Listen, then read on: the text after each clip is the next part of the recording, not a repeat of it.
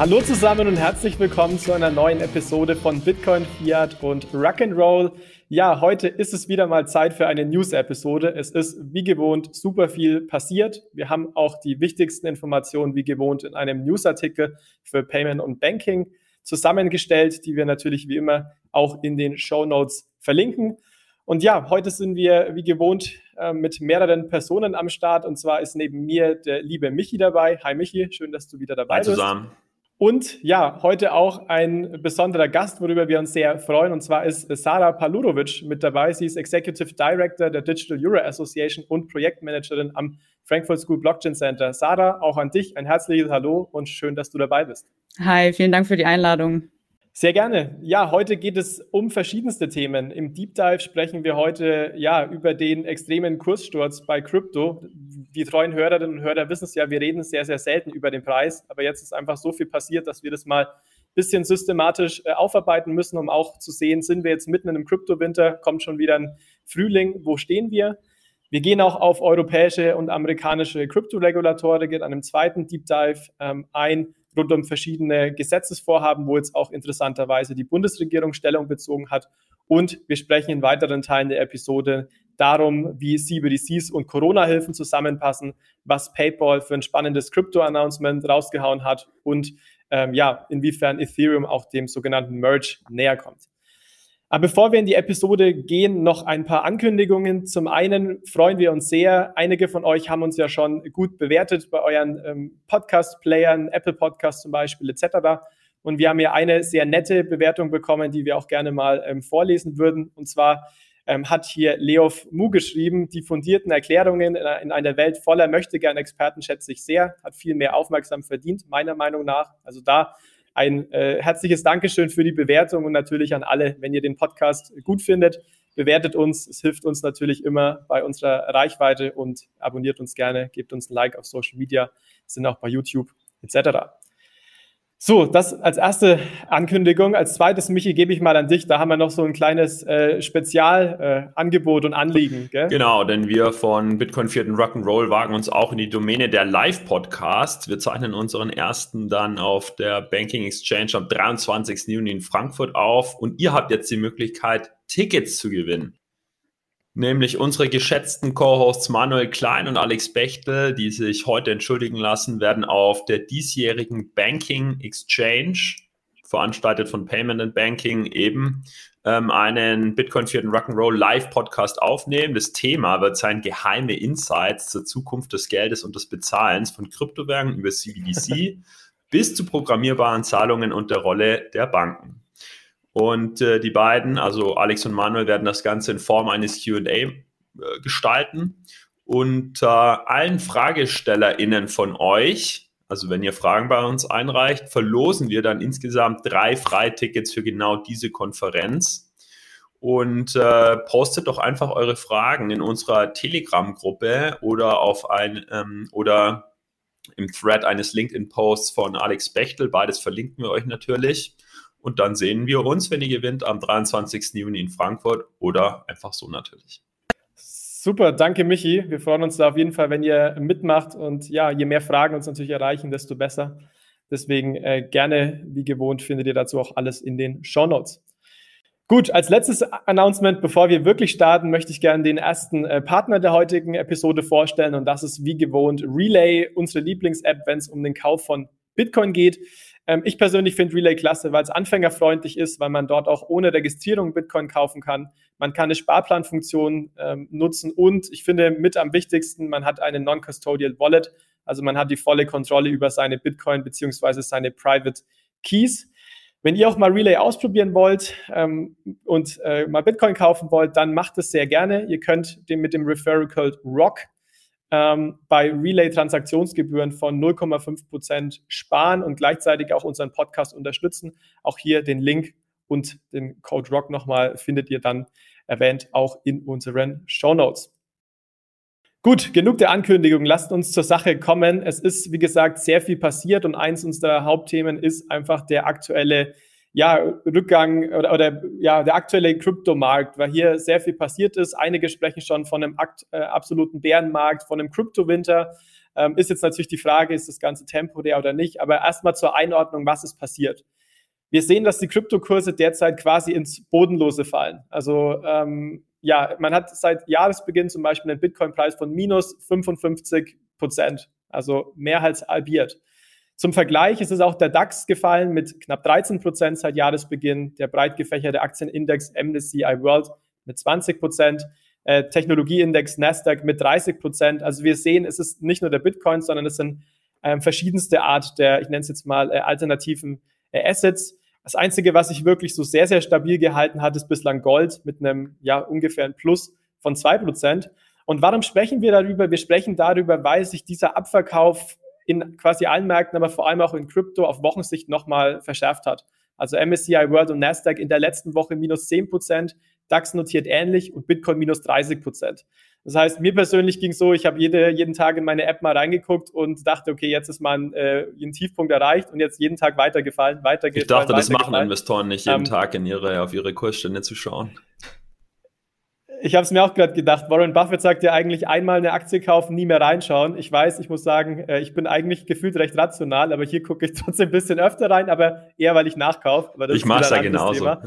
Und deswegen, und deswegen haben wir mal gesagt, wir müssen mal auf die, auf die Hintergründe eingehen. Deswegen vielleicht direkt die Frage an euch. Ihr habt das ja auch mitbekommen extremer Drop. Also es betrifft Bitcoin, die Altcoins, NFTs. Eigentlich gibt es kaum jemanden, der hiervon nicht betroffen ist im Crypto-Space. Was sind denn eurer Meinung nach jetzt die Hauptgründe für diesen enormen Abverkauf und den äh, Kursrückgang, den wir hier sehen? Also äh, für mich haben sie eigentlich zwei Dinge gezeigt. Das eine ist, wir haben gelernt, insbesondere 2022, dass Krypto von Retail-Investoren halt einfach stark mit Tech-Titeln oder als Technologie Wert assoziiert wird. Da kann man jetzt äh, tief diskutieren, ob dem so ist, ja, weil ich meine, Technologie ist sicherlich eine Komponente von Krypto, aber im Kern geht es ja nicht um Technologie, sondern halt um eine neue Asset-Klasse, ja, und um zum Beispiel den Spar- und Freiheits-Use-Case bei Bitcoin oder um Decentralized Apps bei Ethereum. Ähm, eben, aber ich glaube, ein Großteil der Investoren, insbesondere Retail-Investoren, ähm, assoziiert Krypto mit Tech. Und wenn Tech abschmiert, schmiert dementsprechend auch Krypto ab. Das ist mal das eine. Und ähm, das andere ist dann einfach das, die, das Zusammenkommen von so vielen Faktoren gleichzeitig, dass viele Investoren wie ähm, überwältigt sind und dann halt vielleicht emotional und panisch reagieren. Und äh, diese ganzen ähm, zusätzlichen Faktoren neben der Korrelation mit Technologietiteln, die ja in 2022 mega verloren haben. Ähm, aber eben diese ganzen Wart- und Faktoren sind das makroökonomische Umfeld, also der schwache Gesamtmarkt. Es ist der Krieg. Es ist das Zusammenbrechen der Supply Chains. Es ist die Zero-Covid-Politik in China. Und wenn so viel zusammenkommt, ja, dann reagiert, glaube ich, reagieren manche Investoren einfach ähm, nach Instinkt und Emotionen und gehen raus auch wenn sich vielleicht fundamental nichts geändert hat. Ja, um direkt nochmal einen Punkt aufzugreifen, Michi, den du gerade angesprochen hast, und zwar quasi, ähm, inwiefern Bitcoin als äh, Tech-Aktie oder, also auf jeden Fall nicht Aktie, aber quasi inwieweit es so angesehen wird. Ähm, interessant ist ja hier, Jonas hat ja gesagt, Gold hat sich relativ gut gehalten im Vergleich zu Nasdaq, MSCI World ähm, und dem DAX.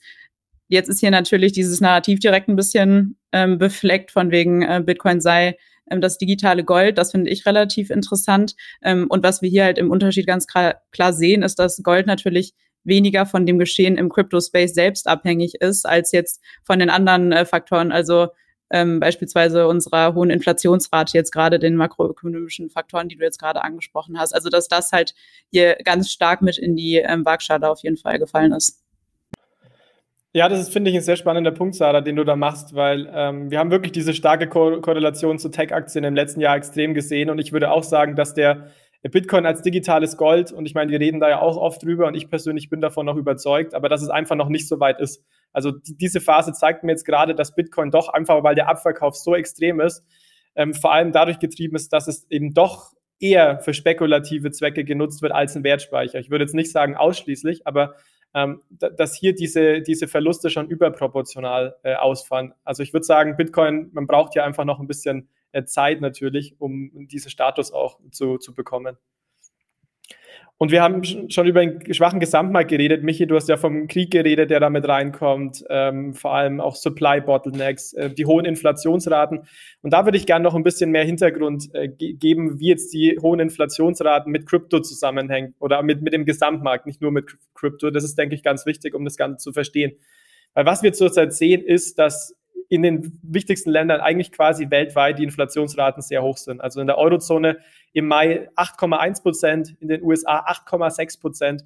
Das sind Größenordnungen, die hat man Jahrzehnte quasi nicht gesehen. Und es gibt ja in beiden ähm, Jurisdiktionen eben eine Zentralbank, die ein Hauptziel hat, nämlich für Preisniveaustabilität zu sorgen. Das heißt, das Hauptmandat ist, die Preise stabil zu halten. Und hier geht man typischerweise von der Definition aus, dass Preise als stabil gelten, wenn die Inflationsrate ähm, um die ähm, in, in, inzwischen ähm, zwei Prozent ungefähr beträgt. Das heißt, man ist hier extrem und äh, extrem über diesen Zielwert. Und was man jetzt natürlich als Zentralbank macht, ist, dass man in dem Sinne Economics 101 die Zinsen erhöht, um die Inflation quasi zu, zu schwächen, weil einfach weniger gesamtwirtschaftliche Nachfrage an der Stelle kommt. Also ohne hier in, äh, zu tief in die V-Welt einzusteigen. Aber was wir aktuell sehen, ist bei der FED, dass der aktuelle Leitzins ähm, jetzt bei 1,5 bis 1,75 Prozent liegt. Das wird bei der Fed ein bisschen anders angegeben als bei uns in der Spanne.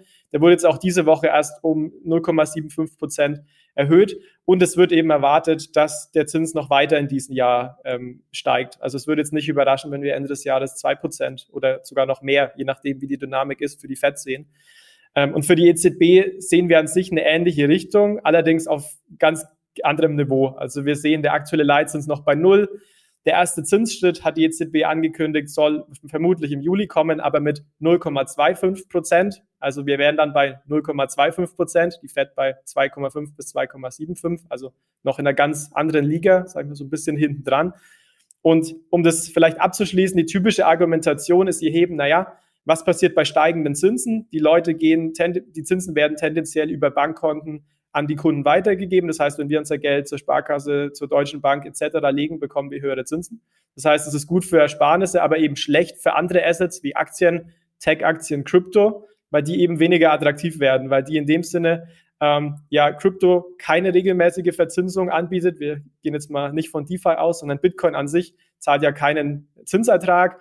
Tech-Aktien leiden da typischerweise auch häufig, weil da sehr viel Kursfantasie dahinter steckt.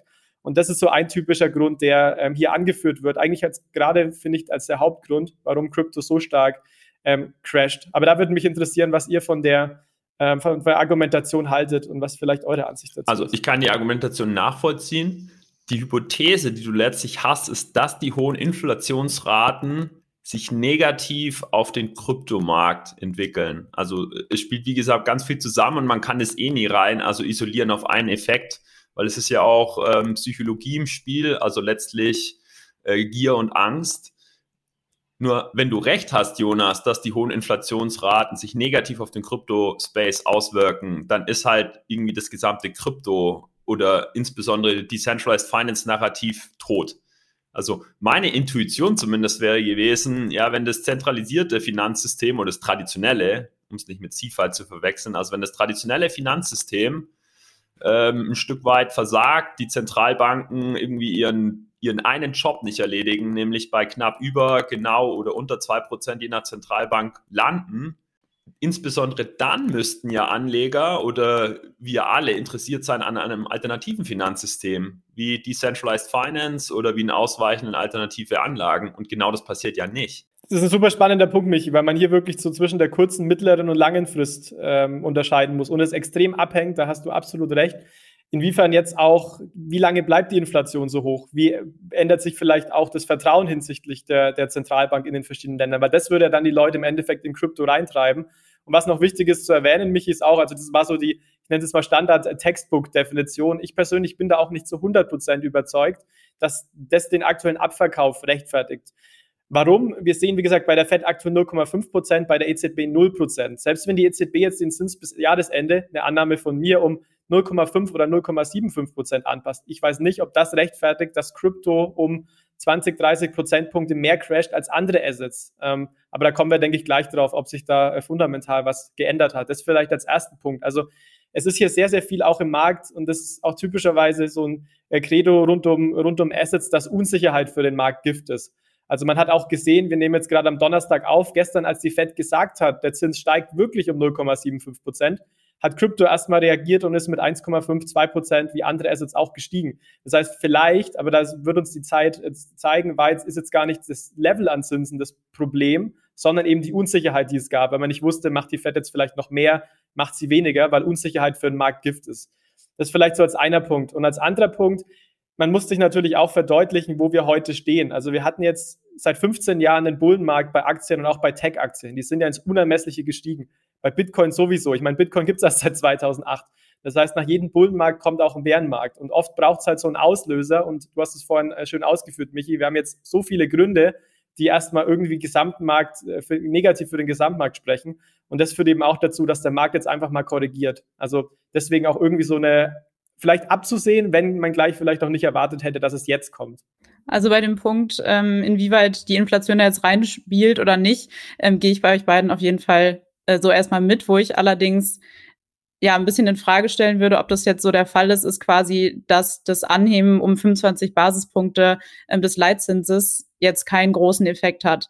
Einfach weil natürlich dadurch ähm, die Frage gestellt werden muss, was was passiert jetzt mit den sehr hohen Staatsverschuldungen, die wir jetzt gerade sehen, beispielsweise in Frankreich. Ja, die sind gerade bei ähm, 115 Prozent des äh, Bruttoinlandsprodukts, also auf Allzeithoch dementsprechend. Und da sind natürlich dann auch 0,25 Prozent ähm, trotzdem mit in die Waagschale zu ähm, zu legen. Also die Frage quasi, wie lange dieses Hochinflationsumfeld überhaupt noch anhält, äh, müssen wir uns jetzt ja auch äh, ja stellen und inwieweit dann ähm, das Bodenfinden von Bitcoin eventuell damit zusammenfällt oder eben nicht. Also die Frage, ob sich dann mit erholender Inflationsrate eben auch Bitcoin erst erholt, ähm, stellt sich mir jetzt zum Beispiel an der Stelle. Wir müssen uns auch fragen, was passiert denn im Crypto-Space selber? Ja, also meine These wäre ja, wenn die Welt verrückt spielt, aber im Crypto-Space alles perfekt läuft, ja, dann würden alle in den Crypto-Space gehen. Aber es läuft eben nicht alles perfekt im Crypto-Space. Ist aber nicht so. Ja, also es ist ja nicht mal eine, eine also ja, man kann ja nie ganzhaft über den Crypto-Space äh, sprechen. Es gibt ja, und jetzt mal Plädoyer für Bitcoin, es gibt ja schon ähm, Coins,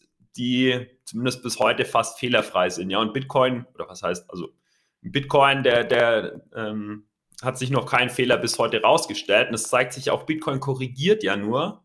Ähm, aber es ist jetzt nicht wie Terra einfach gecrashed auf null runter. Ja, also es gibt da draußen Oder schon, Solana jetzt auch zum wiederholten Male. Genau. Also es gibt da draußen ja schon noch Menschen, die fundamental an Bitcoin glauben, wie ich. Ähm, einfach weil es fundamental restlos überzeugt, zumindest auf Basis der Research, die ich für mich bisher gemacht habe. So, jetzt ist aber so, dass natürlich äh, ähm, andere ähm, Coins und äh, Tokens und Protokolle, insbesondere im Decentralized Finance Bereich, ist ja so richtig wilder Westen mit den ersten Bankruns sozusagen. Eben, und ähm, jetzt komme ich zurück zu meiner These, ja, der Crypto-Space ist halt noch nicht erwachsen genug, noch nicht reif genug, dass jetzt diese ganzen Gelder, die jetzt ähm, ja aus Aktien zum Beispiel abfließen, in den Crypto-Space wandern können. Ähm, und vielleicht kann man da mal auf das Krypto-Umfeld an sich schauen, was da so passiert ist, was dann wieder Unsicherheit bei den potenziellen Krypto-Investoren auslöst. Genau, also wir hatten ja Terra quasi schon Mitte Mai, da haben wir in der letzten News-Episode schon im Detail drüber geredet, dass Terra eben den Pack äh, verloren hat als Stablecoin und dementsprechend auch den Kryptomarkt da noch ein Stück mehr nach unten gezogen hat. Jetzt gab es auch in der Woche die Ankündigung, dass Binance kurzzeitig die Abhebungen gestoppt hat. Das war natürlich auch ein, so ein kurzer Wow-Moment, weil Binance eine der größten Kryptobörsen der Welt, man kann aktuell nicht auf seine Coins zugreifen. Es hieß vom CEO, das sei ein technisches Problem gewesen, war auch nur kurzzeitig der Fall. Ich würde sagen, man weiß es nicht, will ich jetzt auch keine äh, klare, äh, klare Meinung ähm, sagen. Was es aber definitiv gab, und da vielleicht an dich, Sarah, es gab sehr viel Aufregung um, äh, um Celsius, auch ein Krypto-Projekt. Vielleicht kannst du uns hier ein bisschen mehr erzählen, was hier denn passiert ist. Ja, absolut. Also das war ja wenn man es jetzt so ansieht, dann quasi der zweite große Dominostein ähm, in den letzten paar Wochen, der da dazugekommen ist. Also Celsius als Crypto-Lending-Plattform, du hast es schon gesagt, ähm, um genau zu sein, das Celsius-Netzwerk, ähm, um das es sich da handelt, ähm, hat nämlich ganz konkret angekündigt am äh, letzten Sonntag, dass eben alle Abhebungen ähm, Swaps und Überweisungen vorübergehend zumindest, also ohne zeitliche Begrenzung wurde da jetzt genannt, ähm, für Kunden ähm, Konten eben ausgesetzt wurde. Ja, und das Ganze wurde eben begründet äh, mit, dem, mit dem Schutz der Kunden ganz konkret. Also einfach um langfristig den Auszahlungspflichten von Celsius nachzukommen. Und in welchen Größenordnungen bewegen wir uns jetzt vielleicht auch nochmal interessant zu wissen. Also es geht hier um 1,7 Millionen ähm, Kundenkonten ganz konkret und da eben an, also das sind Funds äh, in Höhe von äh, ja knapp 12 äh, Milliarden US-Dollar, die da eben verwaltet werden und jetzt eben ja eingefroren wurden ähm, effektiv. Und das ist aber noch nicht alles. Also es geht quasi nicht nur um diese Funds, die jetzt eben nicht mehr, ähm, an die man jetzt nicht mehr drankommt, eben als Celsius Direktkunde. Ähm, da spielen jetzt auch noch andere Faktoren eben mit rein, die nochmal darüber hinausgehen. Also das, da könnte man jetzt natürlich sagen, ähm, je nach, äh, je nach Finanzstruktur von Celsius können die da ja eventuell mit anderen Geldmitteln Celsius trotzdem noch, also den, den Kunden trotzdem noch ihre äh, Auszahlungen äh, garantieren. Das Problem ist aber auch noch weiterhin, dass eben das Celsius-Netzwerk einen äh, Firmentoken hat, also CEL, und da eben auch dieser Firmentoken mit auf der Bilanz ähm, ist. Und jetzt war es so, dass innerhalb von ähm, einem Tag dieser Firmentoken von 8 US-Dollar auf 8 Cent runtergerauscht ist. Und wir haben da jetzt eine Aussage vom ähm, Alex Mischinski, also dem CEO und Gründer eben, vom letzten November, muss man jetzt ähm, entsprechend auch einordnen, wo er eben nochmal betont hat, dass ähm, Celsius 60 Millionen US-Dollar, äh, 600 Millionen US-Dollar an Geldreserven ähm, auf der Bilanz hält und CEL-Tokens, also insgesamt 600 Millionen US-Dollar. Da ist jetzt eben unklar, inwieweit ähm, das Ganze aus CEL-Token besteht und eben aus anderen Geldreserven. Ähm, aber zum Zeit der Aussage lag eben dieser Preis konkret bei 6 US-Dollar vom CEL-Token. So, und inwieweit das Ganze jetzt eben noch ähm, ja zum Schutz der, der Kunden beitragen kann, ist natürlich in Frage zu stellen, ähm, da konkret. Und die Leidtragenden sind natürlich jetzt ja erstmal die Kunden und betroffenen Unternehmen. Also wer sich jetzt fragt, was sind jetzt hier die Rechte für Kunden, es hört sich jetzt alles schon recht düster an, wenn ich hier quasi schon sage, von der Bilanz, ähm, je nachdem, was da quasi jetzt noch, äh, noch über ist, gibt's da nicht mehr so viel zu holen. Ähm, der hat ja auch auf jeden Fall recht. Also in den AGBs von Celsius ähm, steht sinngemäß, dass im Falle, im Falle von einer Liquidierung oder einer Insolvenz oder anderweitiger ja, Zahlungsunfähigkeit digitale Vermögenswerte möglicherweise nicht erstattungsfähig sind. Also sie lassen das hier eben ähm, offen. Und sollte das Celsius-Netzwerk ähm, insolvent sein, das steht zum jetzigen Zeitpunkt eben noch ähm, ja, in Frage auf jeden Fall, ob, ob dem so ist, ähm, bedeutet das für, für Anleger äh, eben Totalverlust ähm, der Investitionen ähm, von den Erträgen, die eben noch nicht ausgezahlt wurden, ganz konkret. Und darüber hinaus ja, hier vielleicht eine kurze, kurze Rückfrage, Sarah, wenn ich kurz, äh, kurz reingerätschen darf. Das heißt, damit ich das richtig verstehe, was jetzt zu den sehr starken finanziellen Problemen von Celsius geführt hat, ist dann in dem Sinne, dass zum einen der eigene Token an, an Wert verliert und zum zweiten auch, dass das ganze Collateral, was eben rund um die Lending-Use-Cases auch genutzt wird von Celsius, auch an Wert verloren. Das heißt, so eine brutale Spirale und die, Assets schrinken und man, man, hat einfach Zahlungsliquiditätsprobleme möglicherweise. Habe ich die Argumentation so richtig verstanden? Würdest du das Absolut. Und was hier aber auch eigentlich noch an erster Stelle steht, ist quasi der aktuelle Bärenmarkt an sich. Also, dass Celsius am, äh, am Gesamt negativen äh, Kryptoumfeld gerade eben auch genauso leidet wie andere Unternehmen. Also wir sehen eben diese ganz starke Vernetzung von dem, von dem Ökosystem, dass ähm, dadurch jetzt eben auch Lending ähm, Anbieter auf einmal in die Bedrohung kommen. Das finde ich übrigens mega interessant am aktuellen ähm, Krypto-Crash und am Bärenmarkt man, jetzt trennt sich die Spreu vom Weizen und man sieht, wie alles mit allem zusammenhängt. Ja, wenn da was schief geht, dann merkt man, wer da an der anderen Stelle Probleme hat und so lernen wir auch alle mega viel über den Kryptospace. Aber wenn halt alles läuft, ja, dann funktioniert noch der, der dümmste Shitcoin und das schlechteste Landing-Protokoll. Aber wenn es nicht mehr läuft, dann siehst du, wer wegbricht, du, wer wegbricht. Du und mit, wenn nicht mehr läuft, meinst du quasi ähm, den Bärenmarkt dann entsprechend, ne? Genau. beziehungsweise genau. Bullenmarkt, wenn es dann läuft. Ja. Genau, genau. Eben, und ähm, ich, äh, ich denke, wir müssen an der Stelle auch mal ähm, kurz darauf eingehen. A, viele Menschen haben gerade richtig viel Geld verloren und nicht nur Spielgeld, sondern teilweise auch ihre Altersvorsorge. Und B, es verlieren auch Menschen da draußen ihren Job. Ja, Gemini 10. Ja. ja. lass uns hier vielleicht, Michi, bevor wir kurz die, zu, den, zu den Shops kommen, lass, lass uns da vielleicht nochmal kurz drauf einhaken, weil ich finde es super spannend, was du gesagt hast, dass diese, diese Ver Vernetzung jetzt im Crypto-Space sich auch niederschlägt. Und ich habe einen Tweet gelesen, wo die Frage war, ist jetzt der Celsius-Drop quasi der Lehman-Moment für Crypto? Also einfach jetzt ein Unternehmen, was so alles mit nach unten zieht. Und würde ich persönlich jetzt sagen, nein, aber man hat eben jetzt am ersten Tag gesehen und das eben immer auch in Bezug wichtig auf deutsche Kunden, ähm, dass äh, Sarah, du hast es genannt, es gibt viele Millionen Kunden und dass es hier auch sehr, sehr große Partnerschaften gab. Also Celsius ist ein großes Unternehmen. Es ist nicht nur irgend so ein kleines Projekt. Und eine Partnerschaft zum Beispiel war eben mit, äh, mit, der deutschen, äh, mit dem deutschen Unternehmen Nuri, früher als Bitwala bekannt, wo es jetzt eben auch zu Problemen kam. Das heißt, die bieten aktuell ein sogenanntes Bitcoin-Ertragskonto an, wo man quasi seine Bitcoins über Celsius verleihen kann.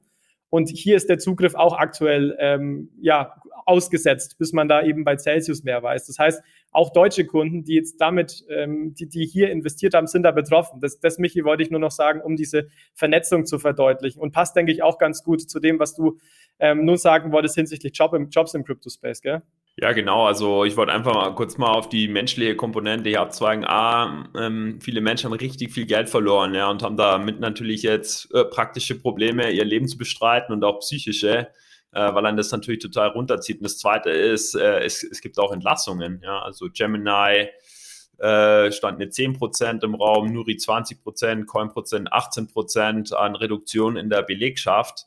Und ähm, uns muss einfach in dieser ganzen Diskussion bewusst sein, äh, es ist halt nicht nur Fun, sich über oder Spaß, sich über den Kryptomarkt auszutauschen und da alles zu verstehen, wie alles mit einem zusammenhängt, sondern ähm, also Kollegen von mir haben auch die Worte benutzt, es ist Blut in den Straßen. Und ähm, das sollten wir nicht vergessen, ja. Und, äh, und ein, eine Lektion daraus ist halt auch den Crypto-Space so zu gestalten, dass diese massiven Ausschreitungen, ja, wie einfach beliebiges Morden im Wilden Westen seiner Zeit so nicht mehr passieren darf, zumindest aus meiner Sicht. Also um, um vielleicht jetzt die, diesen, dieses Thema nochmal kurz zusammenzufassen, bevor wir nochmal zu unserer Einordnung kurz kommen. Also Hauptgründe, denke ich, sind wir uns recht einig, dass das Gesamtumfeld einfach extrem schwach ist rund um Inflationsängste, Krieg. Du hast es vorhin auch gesagt, Michi, Bitcoin als Store of Value, langfristig vielleicht, aber bislang eben eher starke Korrelation mit Tech-Aktien, also eher spekulatives Asset. Wir haben aber auch Probleme im Crypto-Space, hier Terra, jetzt ähm, Celsius, mit realen Folgen, nämlich Entlassungen. Also das sind sicherlich so Gründe, warum jetzt Krypto auch stärker steigt als andere Assets. Und was mich jetzt zum Abschluss dieses Blogs von euch noch interessieren würde, ähm, ihr habt so ein bisschen schon anklingen lassen, hat sich denn jetzt fundamental etwas an eurer Einschätzung zum Kryptosektor geändert? Also klar, wir geben hier keine Anlageberatung wie gewohnt, aber ähm, geht ihr jetzt anders an Krypto ran oder hat sich für euch wirklich nichts geändert? Ja, fange ich gerne an. Also an hm, in meiner Einstellung zum Kryptosektor hat sich eigentlich nichts geändert fundamental. Ich habe jetzt nicht meine Position angepasst. Im Gegenteil, ich versuche sogar, ähm, also nicht reduziert, ich versuche halt sogar da, wo ich fundamental weiterhin überzeugt bin, wie zum Beispiel Bitcoin als Spar- und Freiheitstechnologie und Ethereum als halt Decentralized App-Ökosystem, ähm, ja, wo, wenn man so will, eigentlich die Wirtschaft neu gebaut werden kann und stärker automatisiert werden kann ähm, da bietet sich jetzt eigentlich die Möglichkeit, günstig nachzukaufen. Und bei allem anderen war meine Meinung schon immer, ja, das Space ist noch nicht erwachsen genug und wir lernen jetzt, es braucht sinnvolle, effektive Regulierung. Die Anleger werden vorsichtiger und do your own research ist so, so wichtig wie nie. Ja, also ich glaube, das haben jetzt auch ganz viele gelernt. Und ja, eigentlich ist, was der Crypto-Space erlebt, so der natürliche Lebenszyklus einer neuen Industrie oder eines neuen Systems oder in dem Fall Finanzsystems, ähm, wo, jeder, wo jedes System mal durch muss. Ja. Also ich sehe es absolut ähnlich. Ich sehe es absolut ähnlich wie du. Ähm, glaube auch, dass äh, Regulatorik, das haben wir jetzt nach ähm, Terra auf jeden Fall auch schon gesehen, die, die Reaktion aus äh, verschiedensten Ländern, ja, äh, Japan, ähm, England beispielsweise, die sich da jetzt eben ganz verstärkt drum kümmern, damit sowas eben nicht mehr passieren kann, dass das Gleiche dann eben auch für beispielsweise Länder ähm, jetzt auf einmal auch äh, thematisch in Fokus rückt, könnte ich mir eben auch vorstellen. Für mich war eben auf jeden Fall eine Erkenntnis, die jetzt nicht unbedingt mein Gesamtbild äh, von Krypto verändert hat, aber wie eng verstrickt, das haben wir ja schon angesprochen, ähm, Kryptounternehmen im Endeffekt sind. Ähm, hier muss man natürlich auch nochmal hervorheben, dass Celsius natürlich ähm, zum zentralisierten zur zentralisierten Finanzwelt im Endeffekt gehört. Also die, die Rolle von ähm, Dezentralität, ähm, da könnte ich mir vorstellen, dass wir da in Zukunft halt ja mehr Stimmen eben hören, die sich dafür einsetzen. Also sprich, dass DAOs ähm, zum Beispiel on the rise sein könnten, könnte ich mir vorstellen. Und was ähm, ich auch sehr spannend finde, ist, ob Bitcoin ähm, jetzt mal unter das ähm, All-Time-High des vorherigen Bullenmarktes fallen wird, weil das wäre dann auf jeden Fall ein Musterbruch. In dem Sinne, ich meine, äh, ne, chartanalystisch kann man sich jetzt natürlich streiten bei Bitcoin, inwiefern da jetzt schon Muster erkennbar waren oder inwiefern man da eher Muster erkennen wollte, die nicht da waren. Aber das wäre nun wirklich mal ähm, ja etwas, was das bisherige auf jeden Fall sehr konterkarieren würde. Ja, ich, ich denke auch, also ich, ich gehe da auch bei euch mit. Ich, für mich hat sich auch fundamental nicht viel geändert. Äh, Michi, du hast es gesagt, do your own research. Super wichtig. Ich meine, es ist ja schon eine bekannte ähm, Börsenweisheit, investiere in nichts in, in das, was du, also nur in was, was du wirklich verstehst. Und Krypto ist komplex. Aber deswegen jeden geht da rein. Wenn ihr sagt, Bitcoin ist es oder Ether ist es, guckt euch an, was es ist. Man kann natürlich nicht jedes Projekt im Detail dann auch technologisch verstehen. Also wenn jetzt bei, bei Terra zum Beispiel, äh, wenn man sagt, man versteht das intuitiv, wobei das komplex war und dann da ein Smart Contract verrückt spielt, ähm, klar muss man Coder sein und da äh, Stunden investieren, um das zu verstehen. Aber an sich versucht zu verstehen, in was ihr investieren wollt. Und für mich ein interessantes Learning war auch das Thema äh, Self-Custody. Also ich habe bislang einen Teil meiner Coins äh, hot gelagert, äh, einige cold. Und man hat aber jetzt gesehen, äh, und, und, shame on me, eigentlich sollte ich natürlich viel, viel mehr auch cold, äh, wie zum Beispiel bei ähm, dann bei Relay auch in meiner Non-Custodial Wallet haben. Ähm, äh, shame on me dafür, dass ich das noch nicht gemacht habe. Aber jetzt wird der Druck natürlich größer, weil man sieht Binance irgendwie kurzzeitig Auszahlung gestoppt. Und dann bin ich schon kurzzeitig nervös geworden. Dann gedacht, okay, puh, wie geht's jetzt mit den äh, Anbietern, bei denen ich, äh, ich bin, weiter? Also deswegen das vielleicht noch so ein Not Your Keys, Not Your Coins, um das Thema noch kurz aufzumachen. Und ansonsten ist, denke ich, auch, du hast es gesagt, Sarah, diese Dimensionen einfach wichtig. Also vor zwei Jahren stand Krypto bei 10.000 US-Dollar. Wir sind jetzt quasi ähm, 100 Prozent drüber. Also wir sind jetzt bei, aktuell Stand heute bei 21.000 US-Dollar. Ähm, Aktienmärkte haben einfach jetzt 15 Jahre lang nur eine Richtung gekannt. Es ist klar, dass nach dem Bullenmarkt ein Bärenmarkt kommt. Es ist einfach jetzt die Länge entscheidend und da hoffe ich natürlich, dass es jetzt eher wieder raufgeht als noch weiter runter, weil das natürlich an der Substanz quasi aller Krypto-Unternehmen außer vielleicht jetzt Bitcoin natürlich äh, zehrt, weil das nicht wirklich ein Unternehmen äh, ist, aber weil das natürlich vielleicht auch dann gute Unternehmen aussieht. Aber wir haben aktuell 20.000 Kryptos auf dem Markt. Das ist irgendwie zu viel. Es sagt ja auch jeder, die meisten werden vom Markt verschwinden. Und da wird es definitiv gerade so ein ähm, wichtiger Moment sein, wo sich, wie es Michi gesagt hat, die Spreu einfach von Weizen trennt.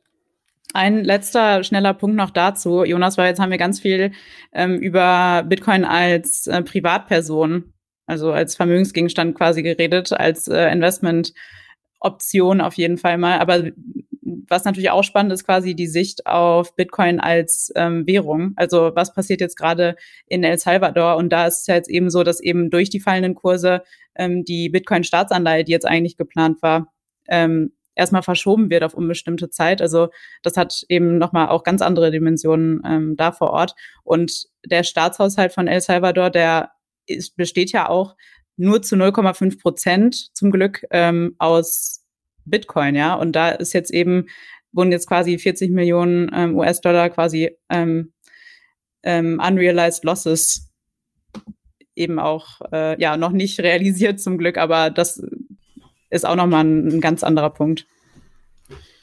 Definitiv. So, ich glaube, jetzt ist es uns gelungen, in 25 Minuten so die wichtigsten Komponenten des Bärenmarkts und wie sie so in etwa miteinander zusammenhängen zu diskutieren.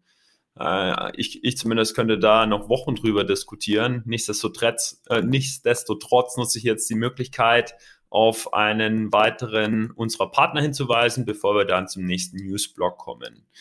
Genau. Gerne stelle ich euch noch Morpher vor, einer unserer Partner. Morpher ist eine Peer-to-Contract-Handelsplattform auf der Ethereum-Blockchain und es richtet sich damit insbesondere eben an aktive Trader. Morpher ermöglicht seinen NutzerInnen virtuelles Trading mit unterschiedlichen Vermögenswerten wie Aktien, Rohstoffen und eben Kryptowährungen. Das Coole dabei ist, dass man, dass der Handel über den vorbörslichen und untertägigen Handel hinaus dabei möglich ist und wichtige Eigenschaften Morphers sind keine Gebühren, immer liquide Märkte, überprüfbare und transparente Ausführungen und das Ganze eben gesichert auf der Blockchain-Technologie. Mehr Informationen findet ihr unter morpher.com. So, und dann schlage ich vor, ziehen wir mal weiter zu den News rund um CBDCs. Ja, sehr gerne. Da hat sich auch einiges getan. Und zwar ähm, ist da auf jeden Fall das äh, größte News-Ereignis, dass die ähm, chinesische CBDC, also der ECNY, jetzt für Krisenunterstützung, nämlich konkret die Corona-Krise, verwendet wurde, um eben da wirtschaftlich jetzt gegenzusteuern, äh, was die Corona-Pandemie der Volkswirtschaft eben ja in Anführungsstrichen äh, angetan hat. Ähm, es war nämlich so, dass vor zwei Wochen ähm, 30 Millionen Yuan, also ECNY, um genau zu sein, an die Einwohner von Shenzhen verteilt wurden. Also das ist ein Äquivalent von 4,5 äh, Millionen äh, US-Dollar, die 30 Millionen Yuan. Und da ist eben wichtig zu sagen, dass das das erste Mal ist, dass wir eine CBDC als äh, Finanzwerkzeug eben in Action quasi sehen. Also dass ein Staat oder eine Stadt eben Geld an ähm, Bewohner austeilt per Airdrop, ist so natürlich noch nie ähm, vorgekommen zumindest nicht ähm, in, in dem Größenverhältnis. Und da war es jetzt so, dass man verschieden viel gewinnen konnte, in Anführungsstrichen. Also ich sage gewinnen, weil das Ganze auch im Lotterieformat eben stattgefunden hat. Ähm, und die einzige Voraussetzung war, dass man eben die Wallet runtergeladen hat, um das Ganze dann auch empfangen zu können. Ja, ziemlich spannend. Ähm, auch das Lotterieformat, das kennen wir ja aus, aus China schon. Wurde ja auch schon ein paar Mal so ein äh, bisschen Spielgeld, ich glaube, das waren meistens so 30 Dollar in so einem Envelope verteilt. Jetzt ein bisschen mehr. Also ich, ich finde das sehr, sehr spannend, ähm, weil es einfach zeigt, wie man direkt die Krisenmittel auch zielführend und schnell an die Leute verteilen kann. Also was meine ich damit? In den USA rund um Covid wurden Schecks verteilt. Hat ewig gedauert. In Deutschland funktioniert es ja dann über Banküberweisung, teilweise über die Steuer dauert auch ewig. Das heißt, wenn man jetzt angenommen, man hat eine CBDC, kann man das natürlich wirklich quasi direkt verteilen. Also ich halte es für einen großen, äh, großen und interessanten Use Case, wobei ich es hier so ein bisschen relativieren muss. Also hier, das ist ja, du hast ja gesagt, Sarah, es ist Lotterieformat, das heißt, es hat nicht jeder bekommen, ne? was so ein bisschen, finde ich, aus Fairness-Gesichtspunkten natürlich äh, schwierig ist. Ähm, und man muss halt auch gucken, dass wirklich jeder dann Zugang hat. Also so richtig effizient wird so ein System halt, ähm, wenn jeder zum Beispiel, jeder Bürger eine Wallet hat. Ne? Ähm, und das ist vielleicht für die Eltern dann auch schwierig. Aber nichtsdestotrotz, es gibt da ein paar, paar Hürden, aber ich finde das einen spannenden Use Case. Ah, da, müsst, da wollen Sie ja hin. Da wollen Sie ja hin, quasi, dass jeder eine Wallet hat und dementsprechend ja auch der Anreiz, dass wenn man daran teilnehmen möchte am Lotterieverfahren, ähm, man sich im Endeffekt nur eine App runterladen muss. Und was ich auch gut finde, das hast du jetzt auch schon angesprochen, in den USA gab es ja auch viel so ähm, ja, Essensgutscheine und dergleichen. Also, dass es gar nicht um Geld ging, wo ich mir dann aussuchen konnte, was ich damit mache, sondern was quasi schon zweckgebunden war. Und das ist hier natürlich jetzt ähm, auch wieder anders. Also, dazu muss man vielleicht noch äh, erwähnen, dass dieser Airdrop eben in Zusammenarbeit mit äh, Meituan ja gestartet wurde. Also, ähm, einfach eine, eine ähm, Plattform für unfassbar viele Services. Ähm, wird oft auch tatsächlich, also in einem Satz dann mit Amazon erwähnt, ähm, unglaublich weit verbreitet. Die machen wirklich alles äh, von Food Delivery bis, äh, bis Bike Rentals, äh, alles, was man sich vorstellen kann. Ähm, und da gibt es eben die Möglichkeit, in, von 15 verschiedenen, äh, 15.000 verschiedenen äh, ja, Möglichkeiten zu wählen, bei welchem Händler du jetzt eben dein gewonnenes ähm, ECNY eben wieder ausgeben ähm, möchtest. Also das finde ich einfach besser, dass da diese Flexibilität gegeben ist, was du damit machst. Hm. Aber sind wir doch mal ehrlich, ich meine, 30 Millionen Yuan oder 4,5 Millionen Dollar werden der chinesischen Wirtschaft nicht helfen. Da sollte die chinesische Zentralregierung eher vielleicht die Zero-Covid-Strategie ähm, überdenken. Also ich finde die Maßnahme cool, einfach um zu beobachten, wie im Feld die, die Adoption von äh, CBDCs halt befeuert wird, zum Beispiel, dass man Hilfsgelder darüber verteilt, aber das ist das Motiv, ja, halt die, den äh, ECNY ähm, zu, zu oder dessen Adoption zu stärken äh, und weniger jetzt wirklich die chinesische Wirtschaft zu befeuern, glaube ich. Ja, du hast natürlich recht, ja, das sind ganz andere Größenverhältnisse ähm, der chinesischen äh, Volkswirtschaft auf jeden Fall. Ähm, vielleicht auch nochmal kurz, um das in Relation zu setzen. Das Transaktionsvolumen des ECNY lag ja letztes Jahr bei äh, um die 90 Milliarden und ähm, die eröffneten Wallets, das waren äh, 260 Millionen ungefähr. Und ja, da gehe ich absolut mit, ja, dass es eher der Versuch ist, ähm, eben diese Verbreitung weiter heran, voranzutreiben, als dass da jetzt die 4,5 äh, Millionen ähm, irgendwie noch mit ins Gewicht fallen würden. Das ist ja wirklich ein Bruchteil, wie du sagst. Und was insgesamt halt sehr schön ist, ist, dass einfach praktisch getestet wird. Also wir sagen das in dem Podcast auch schon seit zwei Jahren. Es würden sukzessive weitere Features und weitere Prototypen, Tests ausgerollt in China. Und das eben auch hier. Deswegen finde ich, muss jetzt nicht das Projekt an sich eben für perfekt bewerten. Es hat sicherlich Stärken und Schwächen, aber was diese praktische Phase angeht, ist es wirklich extrem gut. Das finde ich, finde ich auch. Gut, dann lasst uns doch ähm, im Anbetracht der Zeit gerne zu den Corporates weitergehen. Michi, wie gewohnt, auch hier wieder einiges los. Ist so und ich bin so ein Stück weit beruhigt, ja, dass die Corporates da draußen weiter innovieren, weiter ihr Geschäft ausbauen und jetzt nicht im Bärenmarkt halt ähm, ja ihre Aktivitäten erstmal drosseln oder also drosseln wahrscheinlich schon, aber halt nicht komplett einstellen. Das erste Beispiel ist da PayPal zu nennen, das jetzt wirklich den Transfer von Kryptowährungen auf externe Konten aus PayPal raus erlaubt. Weil seit November 2021 bietet PayPal ja schon die Möglichkeit, Kryptowährungen quasi innerhalb ähm, der, der PayPal Wallet ähm, oder der, der PayPal Grenzen zu handeln. Also es war quasi bislang möglich, Überweisungen von Kryptoguthaben ähm, von einem PayPal Kryptokonto zum anderen PayPal Kryptokonto möglich zu machen. Und jetzt macht PayPal die Tore auf und Kunden können genau diese Kryptogelder auch auf eigene externe Wallets transferieren. Und der Schritt kommt natürlich zu einem günstigen Zeitpunkt, wo verstanden wurde, dass self-hosted und ich sage bewusst nicht ähm, unhosted, weil unhosted so negative Konnotation hat, also self-hosted Wallets ähm, transferieren kann und auch an weitere externe Wallets ähm, bei äh, Kryptobörsen. Genau, ein weiteres Beispiel ist Binance. Die haben nämlich jetzt eine deutsche Krypto-Verwahrlizenz beantragt. Kann man sich jetzt fragen, warum tut man das? Ähm, es ist einfach ein entscheidendes Puzzlestück für jede Börse, aber insbesondere für die weltgrößte Kryptobörse, eine Krypto-Verwahrlizenz in den angestrebten Märkten zu haben. Also um hier im Fall von Binance konkret das operative Geschäft in Europa auszuweiten. Äh, ich glaube, der, der Grund ist hier einfach der insbesondere die Anforderung von äh, Instis, also institutionellen Anlegern, ist einfach Regulatorik, Compliance, Sicherheit. Und genau das signalisiert eine Verwahrlizenz. Und deswegen würde es natürlich Binance helfen, auch hier Großkunden ähm, ähm, also die Wale oder die Instis zu gewinnen als Kunden. Jetzt ist es nur so, dass die Anzahl der von der Bundesanstalt für Finanzdienstleistungsaufsicht, also der BaFin, vergebenen Lizenzen ist bislang wirklich überschaubar. Bisher haben es vier Unternehmen erhalten, nämlich Coinbase Germany, Capilendo, ähm, ähm, Tangeny und Upwest. Und das finde ich eigentlich erstmal gut, ja, dass halt hier vorsichtig vorgegangen wird bei der Vergabe solcher Lizenzen ähm, weil dann weiß man halt, sie hat auch einen Wert, ist zumindest meine Unterstellung. Ein anderer Grund könnte natürlich einfach sein, dass die Vergabeverfahren extrem lang dauern. Aber ich gehe jetzt mal davon aus, dass die BaFin hier, äh, der Schweizer würde sagen, speditiv, also ja, zügig unterwegs ist und halt wirklich nur Verwahrlizenzen an solche Verwahrer rausgibt, die, die ja, einer Lizenz würdig sind.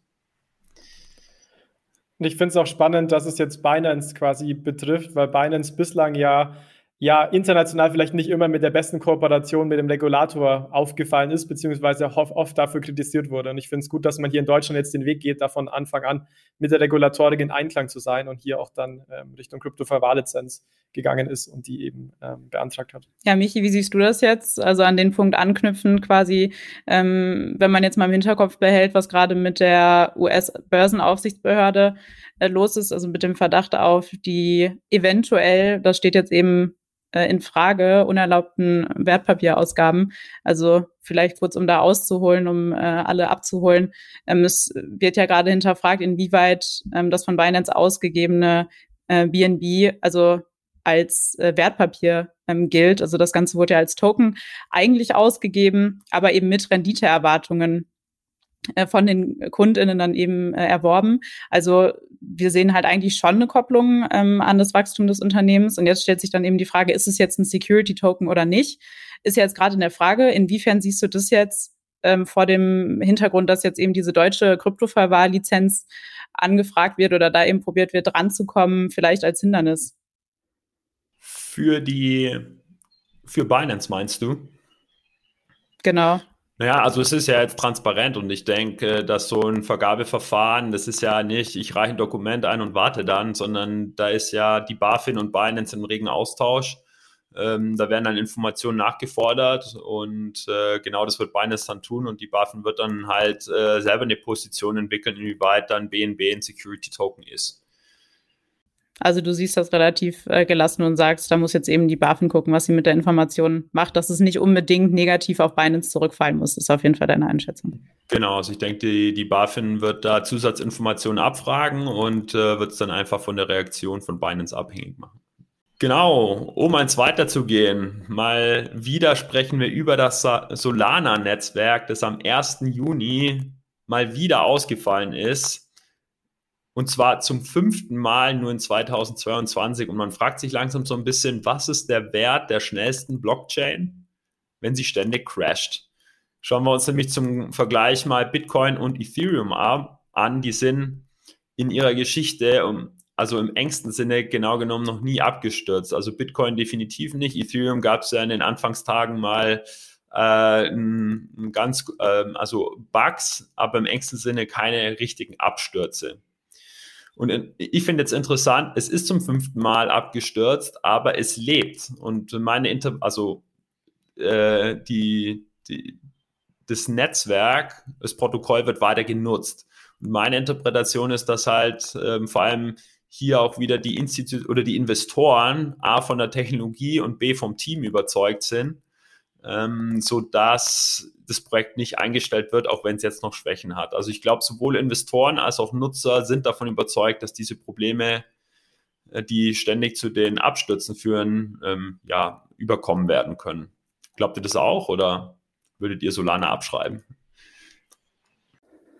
Ähm, also allein jetzt mal auf den Kurs bezogen, ich habe mir jetzt mal gerade angeguckt, der hat schon doll gelitten unter dem nächsten Ausfall. Und ich glaube schon, dass sich Solana mit jedem weiteren Crash einfach selbst ein bisschen diskreditiert, ähm, als das, was es halt ja behauptet zu sein und vor allem eben auch als Alternative zu ähnlichen äh, Projekten, die ähm, ähnliche Use Cases auch einfach haben. Also das bleibt jetzt äh, abzuwarten. Ähm, Finde ich aber auch beeindruckend, wie du sagst. Also die ähm, Community sch scheint eben weiterhin noch äh, hinter Solana zu stehen und ähm, ist dabei diesen technischen Problemen, die jetzt immer, also es sind ja auch immer unterschiedliche, es ist ja nicht immer der gleiche Grund, warum es ausfällt, da ja auch eben sehr hinterher, die eben auszumerzen, ähm, was glaube ich Solana so ein bisschen am Leben erhält, ja. Gut, und dann droppe ich noch abschließend eine letzte News, nämlich die HSBC legt einen exklusiven Metaverse-Fonds, allerdings nur für vermögende Kunden auf. Dieser Fonds konzentriert sich eben wirklich explizit auf das Metaversum und äh, adressiert konkret schwerreiche Privatkunden, also die High Net Worth Individuals, und zwar nur in Hongkong und Singapur. Also ich zum Beispiel werde da jetzt äh, allein, weil ich da nicht wohne und ähm, kein äh, schwerer Privatkunde bin, partizipieren können. Aber ja, ähm, HSBC. Die Frage ist, was die, was die größere, was das größere Hindernis hier gerade ist. ja, in deinem das ist Fall. Sicherlich mein Vermögen und nicht die Tatsache in Hongkong äh, und nicht die Tatsache, dass ich in der Schweiz lebe. Ja, und äh, das Interessante ist jetzt eigentlich, dass sich HBC damit wirklich eine wachsende Liste von Großbanken einreicht, die jetzt versuchen, relativ konsequent und oder mit dem Metaver Metaverse Geld zu verdienen. Also es zeichnet sich zunehmend ab, dass ähm, Banken wirklich auf Metaverse springen, ähm, um entweder darin oder irgendwie damit Geld zu verdienen. Und äh, das hätte ich nicht erwartet, dass, äh, dass das dann doch so schnell passiert. Ich bin mal gespannt, wie der Bärenmarkt sich auf das Thema Metaverse und NFT langfristig auswirken wird. Also uh, remains to be seen. Genau, aber im Bitcoin-Space, gerade rund um Ethereum, gab es ja auch mega relevante News, glaube ich. Genau. Ähm, gab es auf jeden Fall. Und ich denke, dass der größte Newsfaktor hat auf jeden Fall der Ethereum-Merch, ähm, beziehungsweise was jetzt in der Zwischenzeit im Mai und Juni dahingehend passiert ist, damit der eben auch durchgeführt werden kann, dann erfolgreich Ende August. Dafür ist er jetzt diesmal angeplant. Ähm, ist natürlich mittlerweile schon so ein kleiner Running Gag äh, geworden in der Community, wann das jetzt tatsächlich stattfindet ähm, oder nicht. Aber jetzt machen wir mal einen Schritt zurück, was jetzt erstmal ähm, letzte Woche passiert ist. Also am Mittwoch war nämlich die ähm, Umstellung beziehungsweise quasi die, die Generalprobe. Fangen wir vielleicht mal so an. Und die Generalprobe, wovon jetzt genau? Also ähm, die Generalprobe von der Umstellung äh, von der ähm, Proof of Stake, äh, von der Proof of Work auf die Proof of ähm, Stake ähm, Blockchain. Und was da konkret jetzt passiert ist, ist, dass die Proof of Work ähm, Abwicklungslayer von Ethereum mit der Proof of Stake Beacon Blockchain ähm, erfolgreich durchgeführt wurde. Und wer sich jetzt vielleicht nicht mehr ganz dran erinnert, was, was genau die Beacon ähm, Blockchain ähm, ist, also ähm, das ist im Endeffekt die Chain, die neben der Ethereum Blockchain eben parallel verläuft, ähm, aber die zwischen der, der Main Chain ähm, sitzt und den, und den Charts. Also die ist für Dinge zuständig, wie wer darf den nächsten Block validieren, ähm, sichert eben auch ähm, die Belohnungs- beziehungsweise ähm, die, äh, also die, die Incentivierung ähm, wird reguliert durch die, durch die Beacon Blockchain ähm, beispielsweise. Und ähm, da war eben in dem im Testnetzwerk äh, Robson jetzt eben diese Zusammenführung. Da ist jetzt ähm, erfolgreich durchgeführt worden. Und ich habe gerade gesagt, dass es die erste Generalprobe ist. Ähm, das bedeutet, dass es jetzt noch einige mehr geben wird, also um genau zu sein, noch, noch zwei. Aber es ist ähm, natürlich ähm, sehr wichtig, dass es jetzt im Robson schon funktioniert hat. Ähm, warum? Weil eben das die älteste, äh, das älteste Ethereum-Testnetz ist, also die größte Bewährungsprobe dementsprechend eben auch, bevor jetzt auf das äh, Mainnet umgestellt ähm, werden kann. Ähm, das bedeutet übrigens auch, dass ähm, Ethereum natürlich immer noch äh, ein Proof of äh, Work, eine Komponente behalten wird, aber der Großteil wird eben ausgelagert an eben diese Beacon-Blockchain. Äh, Genau. Und wie gesagt, da hoffen wir im August dann endlich äh, die große, der, den großen Mainnet-Merch äh, wirklich zu sehen. Das heißt, Sarah, jetzt mal gute News rund um das Ethereum-Update, oder? Das heißt, man, das hat jetzt schon mal geklappt ähm, und man kommt der Sache näher, oder? Oder wie du, würdest du das jetzt aktuell den Stand interpretieren? Ja, den Schritt auf jeden Fall. Ob wir jetzt wirklich Ende August äh, den Merch sehen oder nicht, äh, da lege ich meine Hand noch nicht für ins Feuer. Ich weiß nicht, wie du siehst, ob du dem, dem Braten traust oder ob du da auch sagst, das könnte sich nochmal verschieben. Ja, ich traue es erst, wenn ich es dann wirklich sehe. Aber ich ja. denke, die Umstellung ist, ist an sich natürlich gut. Es geht voran, aber es dauert natürlich deutlich länger äh, als gedacht. Aber ist natürlich auch extrem komplex. Ja, ist auch wichtig, aber dass schön da zu sehen, dass es zumindest vorangeht. Ja, Gut, perfekt. Dann ähm, ja, lasst uns doch im Anbetracht der Zeit weiterspringen. Und zwar möchte ich, bevor wir weitergehen, noch kurz den dritten Partner der Episode vorstellen, nämlich Metaco. Metaco ist ein weltweit führender Technologieanbieter für Banken, Verwahrstellen und auch andere Finanzinstitute, wenn es um digitale Vermögenswerte geht. Das heißt, Metaco bietet hier eine Verwahrungs- und Orchestrierungsplattform ähm, eben auf Tier One-Niveau an und ermöglicht es so Instituten mit ja, sehr hoher Sicherheit, regulatorischer Konformität, Agilität und Flexibilität ähm, auch diese Assets zu verwalten. Die Software und Infrastruktur unterstützt eben verschiedene Live-Anwendungsfälle, was sicher im institutionellen Bereich wichtig ist, auch im Privatkundengeschäft ähm, und mit Private Banking in verschiedenen Ländern wie Dach, Großbritannien, UK, Singapur, Australien und Hongkong, Metaco sicherlich den äh, Kennern des Crypto Spaces ein Begriff, schon auch länger aktiv. Und wenn ihr da mehr über Metaco erfahren wollt, dann findet ihr weitere Informationen über den Aufbau und auch das Geschäftsmodell auf metaco.com. Gut, dann sprechen wir doch zum letzten inhaltlichen Punkt äh, beziehungsweise Block, Michi, der heutigen Episode und zwar Regulation, ein Thema, wo wir uns äh, auch in den letzten Wochen viel drüber ähm, ausgetauscht haben. Und zwar gab es jetzt hier Neuigkeiten rund um ja die ähm, Transfer of Funds Regulation. vielleicht magst du hier, Michi, ähm, noch ein bisschen mehr dazu sagen. Genau, es gibt regulatorische Updates aus Deutschland und aus der EU. Starten wir in Deutschland. Die Bundesregierung oder konkret das Bundesfinanzministerium kritisiert nämlich den EU-Regulierungsvorschlag zur Meldepflicht bezüglich unhosted Wallets. Also wo sind wir gedanklich? Wir sind bei der ähm, FATF, Financial Action Task Force, ähm, die ja die Travel Rule international äh, einfordert und die EU sucht diese jetzt eben mit ihrer Transfer of Funds Regulation auf europäischer Ebene umzusetzen. Ja, diese Umsetzung wird gerade im Trilog verhandelt und das Ziel ist und bleibt, es Richtlinien auszugeben, die halt die Bekämpfung von Geldwäsche und Terrorismusfinanzierung ähm, im Crypto-Space einführen. Und was steckt jetzt konkret in dieser TFR?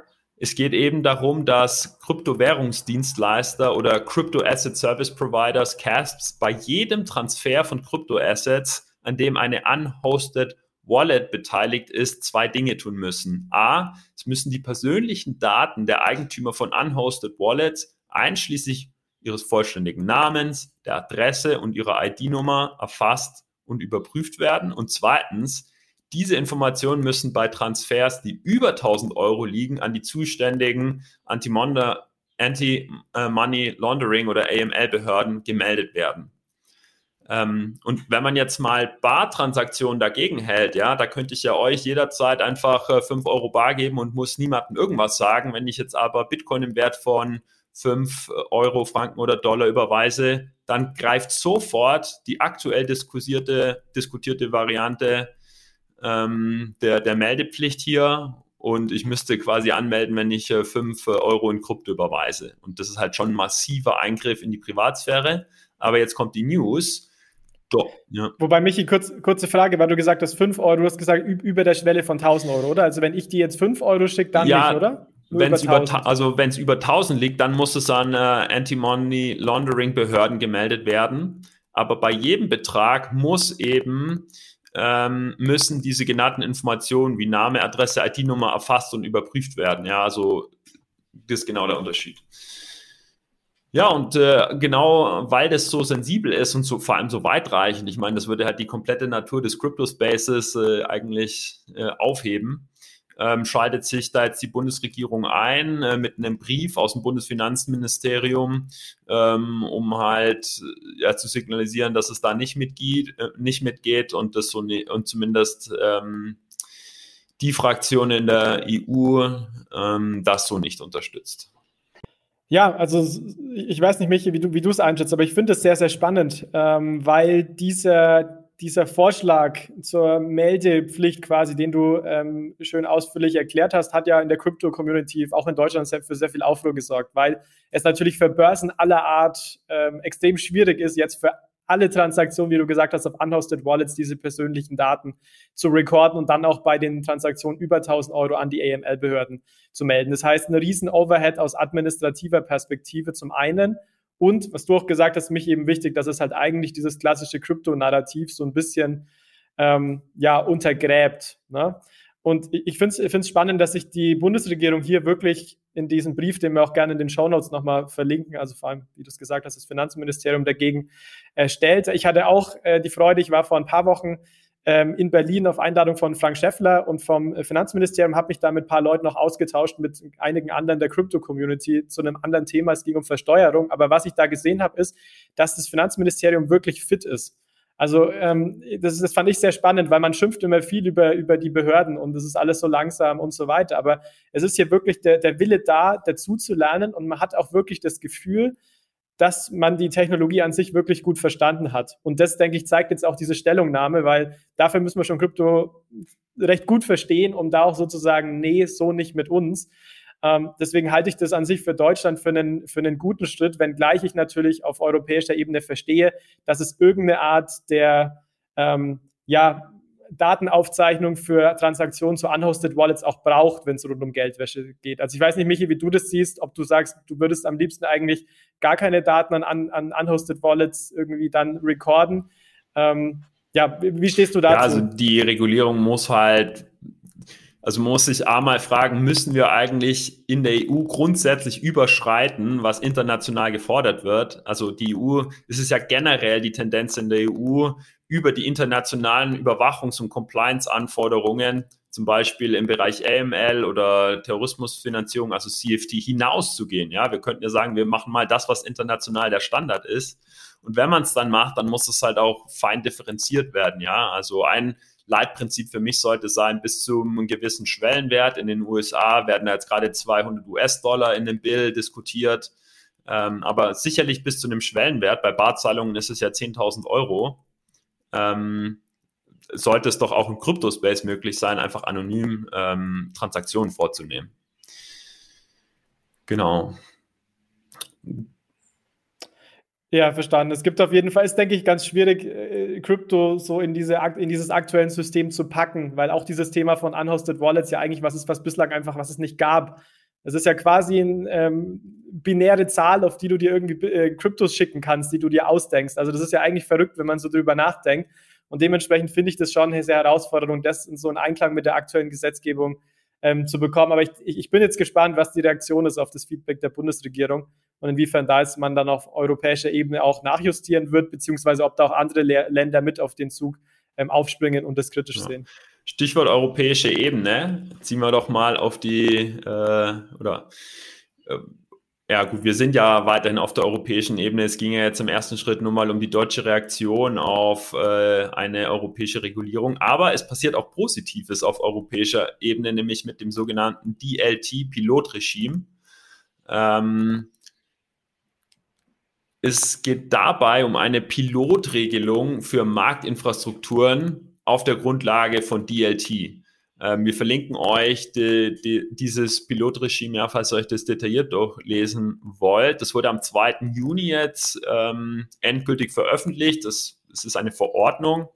Und ähm, diese betrifft Vermögenswerte, die als Finanzinstrumente im Sinne von MIFID 2 gelten. Ja, also es geht jetzt hier weniger darum, ähm, Krypto, äh, oder Digital Assets and Digital Currencies zu regulieren, sondern eher klassische Finanzinstrumente, die aber ähm, jetzt mit äh, Distributed Ledger Technologie innoviert werden sollen. Und ähm, mit diesem Regime geht jetzt eben einher, dass solche Marktinfrastrukturen, die jetzt auf Basis von äh, Distributed Ledger Technologie aufgebaut werden, um eben aufgebaut werden zu können von bestimmten Regulierungen ausgenommen werden für einen gewissen Zeitraum. Ja, also ich denke an MIFID 2 oder die Central Securities Depositories Regulation, CSD. Ähm, also die Kernidee ist, ich gebe Marktakteuren Gestaltungsfreiraum, entbinde sich für einen gewissen Zeitraum von Regularien, damit sie Innovation vorantreiben können. Und das begrüße ich total weil diese Freiheiten zu schaffen und ähm, um halt mal ein bisschen sorgloser in einer Sandbox-Umgebung, also in einer regulatorischen Sandbox-Umgebung ähm, innovieren zu können, ähm, ja, hätte ich so nicht erwartet vom Regulierer und finde ich halt eine klasse Sache, um Innovation zu fördern. Die Ausführungen waren jetzt noch super wichtig, Michi, das nochmal ähm, noch zusammenzustellen. Also das heißt, wenn ich das richtig verstehe, kann ich mir jetzt vorstellen, ich habe zum Beispiel ein kleines Startup, und möchte jetzt ähm, bestimmte Aktien zum Beispiel äh, tokenisieren, dann müsste ich ja typischerweise mit diesen ganzen Reg Regularien, die es aktuell gibt, mich in Einklang befinden. Und was jetzt quasi passieren würde, ist, ich könnte als kleines Startup sagen, okay, ich glaube, ich muss mich bei meiner nationalen Aufsichtsbehörde bewerben und könnte sagen, hey BaFin, ich würde gerne äh, Teil dieser Sandbox, äh, diese Sandbox quasi werden, ähm, würde gern Folgendes machen. Kann ich das ohne jetzt hinsichtlich auf Regulatorik 1, hm. 2, 3 ähm, durchleuchtet zu werden. Das ist doch so die, die Kernidee, oder? Mich habe ich das Genau, und wenn du von Startup oder Unternehmen sprichst, dann geht es halt um, äh, um Firmen im Bereich Wertpapier, Market Making oder Zentralverwahrung. Ähm, du, ja, du würdest dann einen Antrag stellen ähm, in, bei einer nationalen Aufsichtsbehörde, bei uns in dem Fall in, der, in Deutschland bei der BaFin. Es startet am 23. März 2023 erst, also du müsstest jetzt noch mal gut neun Monate warten um überhaupt eine coole Idee ähm, von der Regulierung äh, ja, zu entbinden. Und äh, wo, wo ich noch inkonsistente Gefahr, Zahlen gefunden habe, ist, wie lang es dann, äh, wie lange dieses dieses Regime oder diese Entbindung von ähm, Regularien gilt. Ja, manche Quellen sagen drei, manche sechs Jahre, aber es ist sicherlich zeitlich begrenzt. Äh, also in zehn Jahren wird man wahrscheinlich nicht mehr die Möglichkeit haben, weil dann die Regulierung ja eh schon weiter ist. Ja, ich, ich finde das einen extrem coolen Schritt, um mhm. ehrlich zu sein, weil häufig in Europa ja oder Europa dafür kritisiert wird, dass tot reguliert wird. Also, dass einfach für alles Regularien rausgegeben werden. So USA ist erstmal ausprobieren, dann Regulierung, bei uns ist Regulierung und dann teilweise nicht mehr ausprobieren, äh, ausprobieren, weil es zu spät ist oder weil es vielleicht dann auch äh, außerhalb der Regulierung fallen würde. Deswegen finde ich das jetzt einen sehr guten Ansatz zu sagen, okay, man hat jetzt so eine befristete Zeitperiode, wo man mal von äh, rechtlichen, ja, bestimmten rechtlichen Normen dann auch ausgenommen ist, um bestimmte Use Cases auszuprobieren. Und ähm, was ich online auch noch gefunden habe, war, es gab ja noch mal eine Anpassung dieser, äh, dieses Pilotregimes eben auch auf Feedback wie immer von den anderen europäischen Institutionen. Und da hat man es zum Beispiel noch kleineren Institutionen leichter gemacht, mit reinzukommen. Das halte ich nämlich für wichtig, weil es soll nicht nur eine Sandbox sein, wo dann größere Banken Verwahrstellen und irgendwie Exchanges ähm, der klassischen Welt hier mitmachen können, sondern eben auch kleinere Unternehmen. Weil das sind ja eigentlich, das sind ja die, die innovativen Unternehmen für die Zukunft äh, schlechthin. Deswegen finde ich das einen extrem guten Schritt und bin gespannt, wie viel dann da nächstes Jahr auch sagst im März, Michi, damit dann auch starten und hier ein bisschen rumprobieren, ist sicherlich ein positiver Schritt rund um die Blockchain-Use-Cases und auch Adoption in, der, in Europa. Und Jonas, was es ja auch noch zeigt, ist ähm, jetzt im Kontrast zu Michis erster Nachricht, also dem EU-Regulierungsvorschlag zur Meldepflicht bezüglich der unhosted Wallets, dass ähm, die EU hier eben die, die Upper Hand, äh, die, die oft zitierte, quasi behalten möchte, was eben diese Entwicklungen auch angeht. Ja, also solange das dann in der Sandbox passiert ähm, und ähm, eben ja so eine quasi ähm, so eine Supervision auch irgendwie mit bei ist, ähm, dass sie das halt viel begrüßenswerter finden und ähm, da viel offener gegenüber sind, als äh, wenn sie dann nicht wissen, äh, wem jetzt eine unhosted Wallet zuzuordnen ist. Gut, ich schlage vor, wir atmen alle einmal ganz tief durch nach so viel Content und äh, kommen zum Ende für heute und läuten dieses Ende ein mit den Fundstücken, also mit den Inhalten, die wir richtig gut fanden diese Woche aus dem Crypto Space und die wir euch gerne ans Herz legen wollen. Sarah, was hast denn du diese Woche gefunden? Ja, da fange ich sehr gerne an. Einen sehr coolen Report zu ähm, DeFi und zwar ganz konkret zum Aufstieg und Fall von dezentralen Kryptobörsen. Und das ist jetzt hier natürlich äh, mit einem Spoiler-Alarm zu versehen, weil ähm, was im Endeffekt da drin diskutiert wird, ist, äh, was Chain Analysis rausgefunden hat. Die haben nämlich dezentrale Exchanges auf äh, Wachstum und Trends und Besonderheiten ähm, ein bisschen untersucht und äh, Marktkonzentration. Und ähm, da ist jetzt eben so, dass 2021 ähm, das erste Mal das äh, auf äh, Decentralized Exchanges gehandelte On-Chain-Volumen äh, erstmalig genauso hoch erstmal war wie auf zentralen Exchanges und dann eben später ähm, nochmal deutlich deutlich mehr, nämlich doppelt so hoch wie auf ähm, Centralized Exchanges. Also sehr spannendes, sehr spannende Entwicklung, finde ich.